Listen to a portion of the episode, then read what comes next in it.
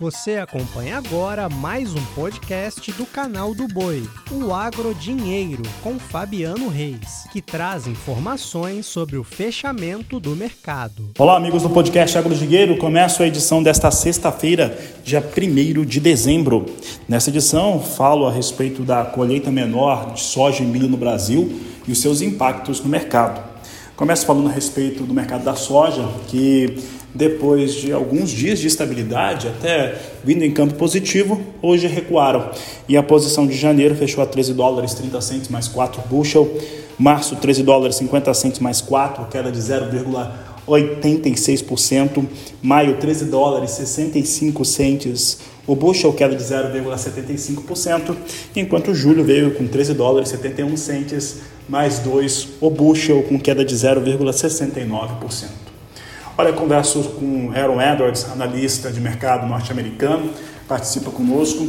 E Aaron, as expectativas aqui no Brasil, feitas pelas empresas privadas, já mostram uma produção brasileira em 150 milhões de toneladas, de milho em 112 na safra 23-24, ainda que oficialmente não tenhamos esses números né, na Conab, departamento americano, mas é uma realidade que o produtor já enxerga. Como que o investidor, o operador de mercado nos Estados Unidos, ele tem visto esse cenário aqui no Brasil, tanto dos levantamentos quanto também do fator climático? Boa tarde, seja bem-vindo. Boa tarde, você falou muito bem. É, os números da Conab do USDA, 162, 163 milhões de toneladas, eles são muito otimistas para a safra brasileira. Agora, é, também pelos números oficiais, com esse número, com essa projeção, a expectativa é que os estoques mundiais cresceriam eh, na safra 23-24 em cerca de 15 milhões de toneladas frente à safra 22-23. Então, o número é muito grande, mas com esse número muito grande tem um, um saldo, por assim dizer, de 15 milhões de toneladas, tudo mais constante. A, a grande dúvida em relação ao mercado não é se está tendo dificuldade na a lavoura brasileira e se vai ter cortes. Eu acho que, exceto o USDA e a Conab, todos já admitem que algum tipo de corte é justificável. E nesse ponto não é fora do normal. O número publicado antes de plantar conta com um céu de brigadeiro, tudo perfeito, nada vai dar errado, mas raramente você tem um ano de começo ao fim que onde tudo dá certo. E nós estamos sabendo né, que tem dificuldades reais no Brasil.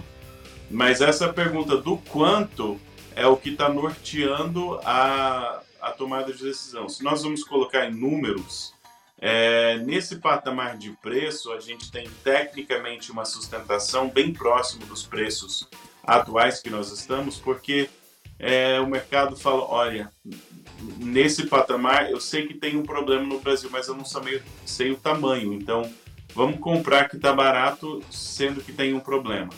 Por outro lado, quando chega a 14, passa de 14 dólares em Chicago, você está falando, tá, esse é um patamar de preço que a gente viu várias vezes no decorrer de 2023, é similar às expectativas de estoques do ano passado, então está contemplando um corte de cerca de 15 milhões de toneladas na produção brasileira, quando nós estamos próximo de 14 dólares.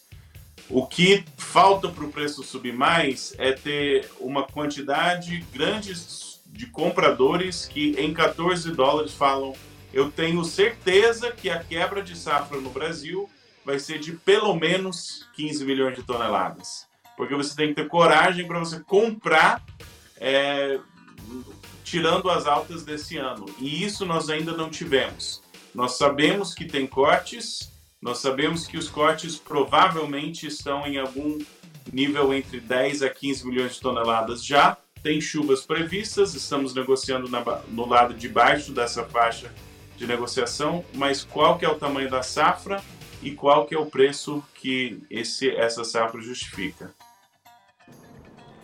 Aaron, é, e aí nós temos como que o produtor rural, eu falo principalmente do produtor brasileiro, como é que ele vê esse cenário, né, que ele sabe como que tem sido as perdas, principalmente no estado do Mato Grosso, o maior produtor do Brasil, mas ele vai ter uma colheita que ela vai ficar um pouco para depois, assim como veio o plantio e aí vem aquele gargalo brasileiro que nós temos, e você morou aqui, você sabe disso, nós temos um gargalo muito forte com logística.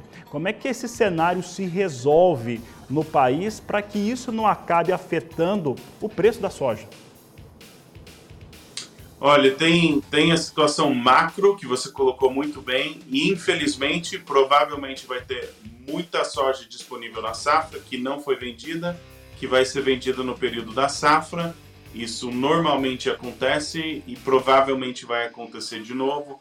Vai ter todo o estresse logístico, de que nós tenhamos uma quebra de mais do que 15 milhões de toneladas, aí podemos ter bons preços na safra, mas se a quebra for 10 a 15 milhões de toneladas, acho que vai ter muito produtor frustrado com o preço no período da safra. Individualmente, na gestão da fazenda, eu trabalho com os meus clientes, eu trabalho com o plano pré-safra e o plano comercial pós-safra. E o objetivo do plano pré-safra é para você não ter que vender nas baixas da safra. Então, quanto que você está disposto a vender antes para você fazer o teu caixa, para você estar tá folgado, para você preencher os seus contratos na safra e poder esperar um pouquinho para vender. É, a safra é menor, então muito provavelmente tem chance de bons prêmios na, na próxima entre safra. Tem motivos de otimismo se você está disposto a ser paciente e tem motivos de otimismo se a quebra, otimismo para preço, não para lavoura, se a quebra se confirmar em 20 milhões de toneladas. Se a gente estiver falando de uma safra de 140 milhões de toneladas, 142, aí sim a gente pode ter um, uma outra pernada de preços para cima e pode acontecer, mas ninguém quer, em cima do que de tudo já perdeu, perder mais 10 milhões de toneladas. Ninguém quer isso. É, então, assim, se confirmar uma quebra maior, o preço pode ajudar. Não tendo isso, tenho recomendado vender travar o preço em dólar quando está soja próximo de 14 dólares. Tivemos umas quatro oportunidades ao longo do ano que esse cenário aconteceu e agora esperar um pouquinho para travar o câmbio. Quem travou antes já fechou um câmbio de 5,10, 5,20 é, nessas vendas pré-safra. Então, para mim, tem um cenário, você tem que gerir. Se tiver essa próxima pernada para cima, ótimo, vamos vender mais. Só que é, Depende das chuvas, tem chuvas previstas, depende do tamanho do corte. Hoje parece que o corte na safra brasileira é 10 a 15 milhões de toneladas. Isso provavelmente não vai com, com é, forçar um estresse sobre os inventários nas, é, internacionais tão grande. Obrigado, Aaron. Uma ótima tarde a você. Um grande abraço e um grande abraço a todos que acompanharam o nosso podcast Agrodinheiro. Você acompanhou o podcast Agrodinheiro para mais informações, acesse o nosso portal sba1.com. Até a próxima!